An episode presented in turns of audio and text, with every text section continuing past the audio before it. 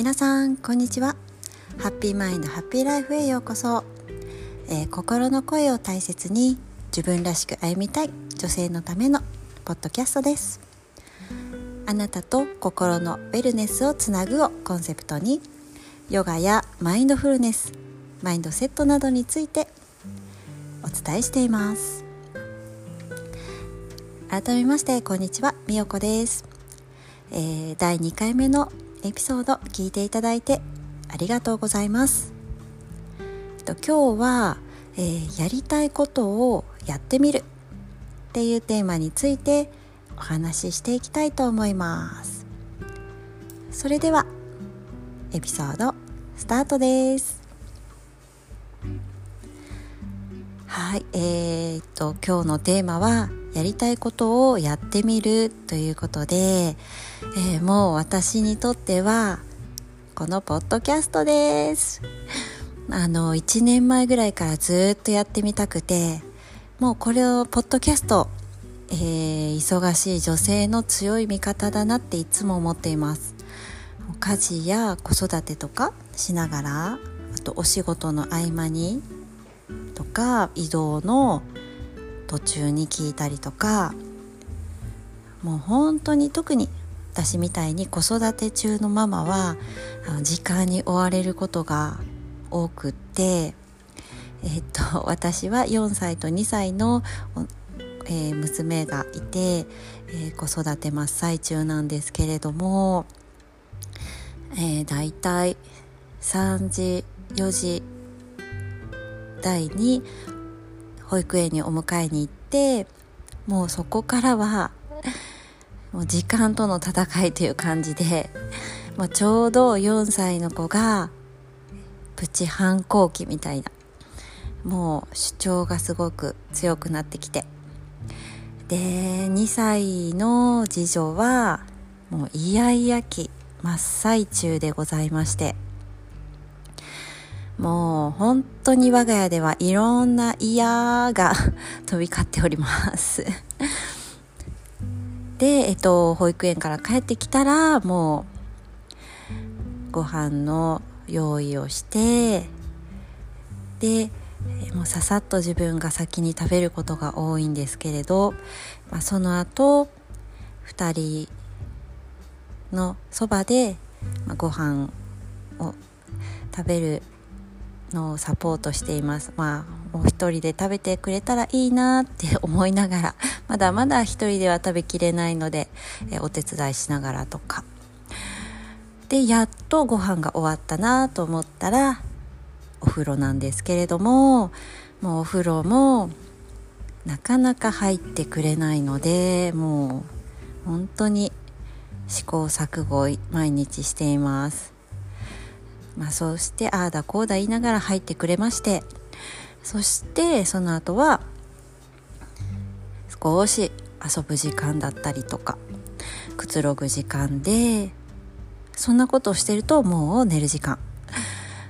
で寝る時間になってもなかなか寝てくれないっていう日々で、えー、これもまた試行錯誤中なんですけれどもそしてやっと寝てくれてほっと一息っていう感じになってます。そしてまあ一緒に寝ちゃうことがほとんどです。そんな感じで保育園を帰ってきたらほとんど座っている時間がないぐらい慌ただしく過ぎていくんですけれどこんな私みたいな、まあ、子育て中のママっていうのは、まあ、ゆっくりあのーご飯を味わって食べてたりとかゆっくりテレビを見てとかそういう時間ってまあほとんどないんじゃないかなって思います。で私の場合は、えー、ご飯を作りながらとかあとは、えー、保育園にお迎え車なんですけれども車の運転中に、えー、ポッドキャストをいつも聞いています。もう本当に何度ポッドキャストにからパワーをもらって救われたことかっていう感じなんですけれども私がやっぱり好きなのはあの耳から入ってくるっていうことがすごく心地よくってなんか例えば YouTube とかテレビとかだったら YouTube とかテレビも情報たくさんあの楽しい番組とかありますけれどもずっと目も耳も集中してるから他のこともできないしであと目が疲れるなっていうのをすごくいつも思っていてでもこのポッドキャストラジオで聞くって耳から入ってくるのでなんかもう声がすごく好きだなっていう方もたくさんいるし声で癒されるってめっちゃ心地いいなってずっと思っていて。で、えー、まあポッドキャストのその聞き始めっていうのが、まあ、ちょうど何年か前に、えーと、長谷川純ちゃんの大ファンなんですけれども、えー、ポッドキャストをに出会って、まあ、そこからがスタートです。まあ、めっちゃあの声声で癒されるわって思って 好きって思ったんですけどそんな感じでずっとそこからはもうもうほとんどテレビを見る時間もなくなりました。ポッドキャストであの好きな方の配信を聞いている時間が多くなりましたでそんなことをしてるうちにあ私もなんかこんな自分の思いとかメッセージをなんかこういう声で届けてみたいなとかふと1年前ぐらいか思ってたんですけれどまあそんなできるわけがないと。絶対無理。もうすぐに諦めてました。なんせ周りでやってる人もいなかったしで自分でできるの？っていう感じで。個人でできるの？って。であとそもそも有料だと思ってました。あのこういう配信料みたいなのをがかかるんだろうなって勝手に調べてないけど勝手に思っていました。でも日に日にやりたいなっていう思いが募って。まあでもやっぱりできないよねって。当時の私は、えー、やれない方の理由をずっと探してました。もしできたとしてもやっぱり機械って苦手だし収録って、まあ、マイクとか使って難しいんだろうなっても勝手に想像して諦めるっていう方向に自分の中で処理していった感じです。で月日は過ぎていくんですけどでもここ最近なんかポッドキャストをされている方と出会うことが増えて身近で増えてあれってえ結構自分の中であのできないって制限していただけで意外と簡単にできるのかなって思い始めました。そしてじゃあちょっと挑戦してみようかなっていう感じで、えー、今回始めてみました。もうねやってびっくりです。めちゃくちゃ簡単、まあ、こんな時代に生まれてよかったなって思っています。まあもしあのわからないとかあのやりかやりたいけどやり方わからないっていう方いつでもあのお伝えします。私のやり方でよければお伝えします、まあ、こんな私でもできたのであの誰でもできると思います。でやってみてもうめちゃくちゃ爽快です。なんもうただただ充実感。もう本当にあの誰誰でもまだあの聞いていた方もいらっしゃらないと思うんですがそれでも充実感で何ていうかまあ完全に自己満足ですこれは。でも思ったのがあ自己満足でいいやんって思いました。自分がやりたくって自分が満たされて満足するってもうなんて素晴らしいことなんだろうって思っています。まあ本当に今まであの多分やっても恥ずかしいとかやって聞いてくれる人も絶対いないしっていうあのやった後の結果ばっかり気にしてたんですけれども、まあ、そんなことを気にするより絶対にやった方がいいって今は心からそう思っています。あそしてえっと、最近出会った言葉で素敵な言葉なんですけれど「えー、done is perfect」これも、まあ、今言っていたようなあのどうしようかなとか結果を考えて諦めるとかではなくってもう段やるっていうことに意味がある。それだけで完璧だよっていう言葉です。これに結構私も救われています。ああそういうことでいいんだなって思いました。もう本当にあの子育て中とかで忙しかったり心の中で何かやりたいなとか今日これやりたいなとかこんな服着たいなとか何でもいいんですけど思ったりしても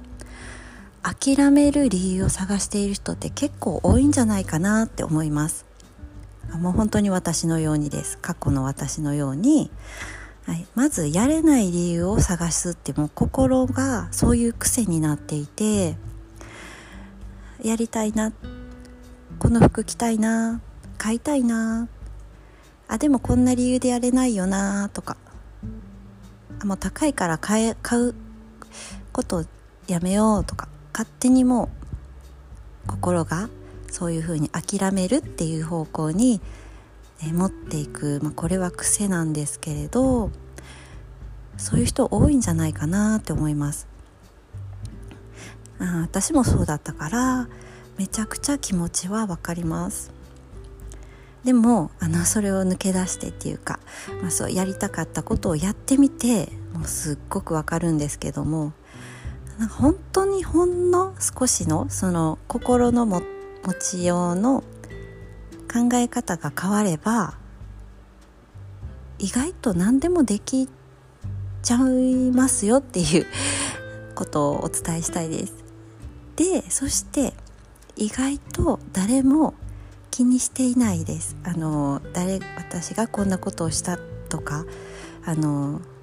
自分がやりたいことをやってみたことに対して誰も気にしていないと思います。はい。なのでもしもやりたいけども絶対無理だよとか絶対諦めてしまうっていう方は少しこれであの自分のマインド考え方を少しだけでも変えるきっかけになれば嬉しいなって思います。そしてあとちょこっとヨガと絡めてお話をすると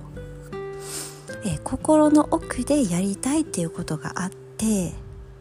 例えばそれをずっとずっと閉じ込めて叶えてあげずにずっと内側に閉じ込めておくと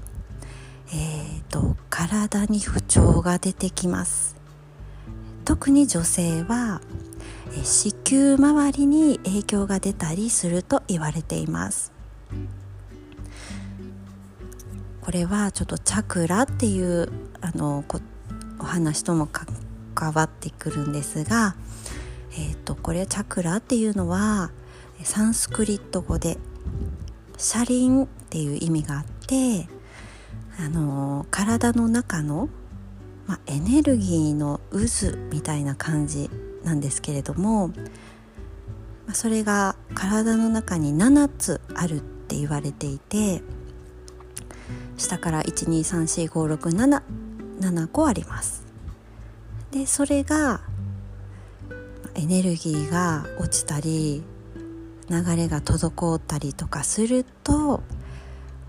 心とか体の不調の原因になると言われています。でさっき言っていた第二チャクラっていうのが子宮周りなんですけれどもなのでやりたいことを満たしてあげるっていうことは自分の心ももう十分満足するんですけれどもそういった、まあ、見えないエネルギー自分の中にある見えないエネルギーも活性化してくれるっていうことになります。特に女性はこの第二チャクラっていうのはとても大事な場所になりますなのでやりたいこともしあれば少しの一歩で、えー、やってみれると思うしで自分を満たしてあげるっていうことになるのでもう本当にこれはおすすめです。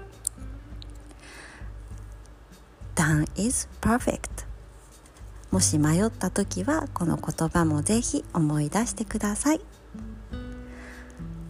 それでは今日はこの辺で